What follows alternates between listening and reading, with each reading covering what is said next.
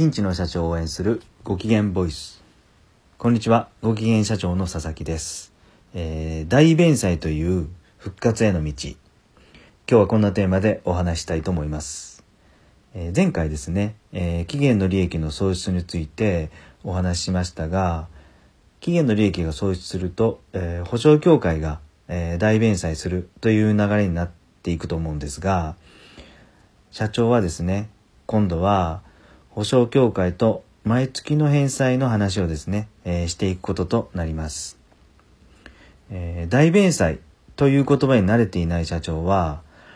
またここで、えーおどろおどろしい言葉がですね、えー現れて、えーまたまた思考停止に陥ったりするんですが、うん、ただ、えーこの大弁済もですね債務が保証協会に、えー移っただけで私が感じるデメリットっていうのは、うん、しばらく新規の借り入れが難しくなるくらいでですねよほど今まで悪質な会計処理なんかをしていなければ保証協会はですね、えー会社に対して柔軟に対応してくれます。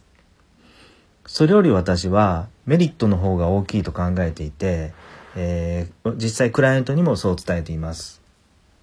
えーメリットとは例えば銀行に債務が残ったままですねリスケジュールをしても、えー金利だけ支払っているいれば、うん、借りたお金は 1, 1円も減りませんがですね、えー大弁済になって保証協会に債務が移ると毎月、えーどれだけ小さな少額の返済をしていても、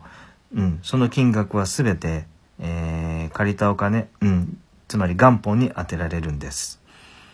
ですから、えー大弁済になったとしてもそこでパニックになる必要なんか全くなくてですね保証協会と緩やかな交渉をしていきながら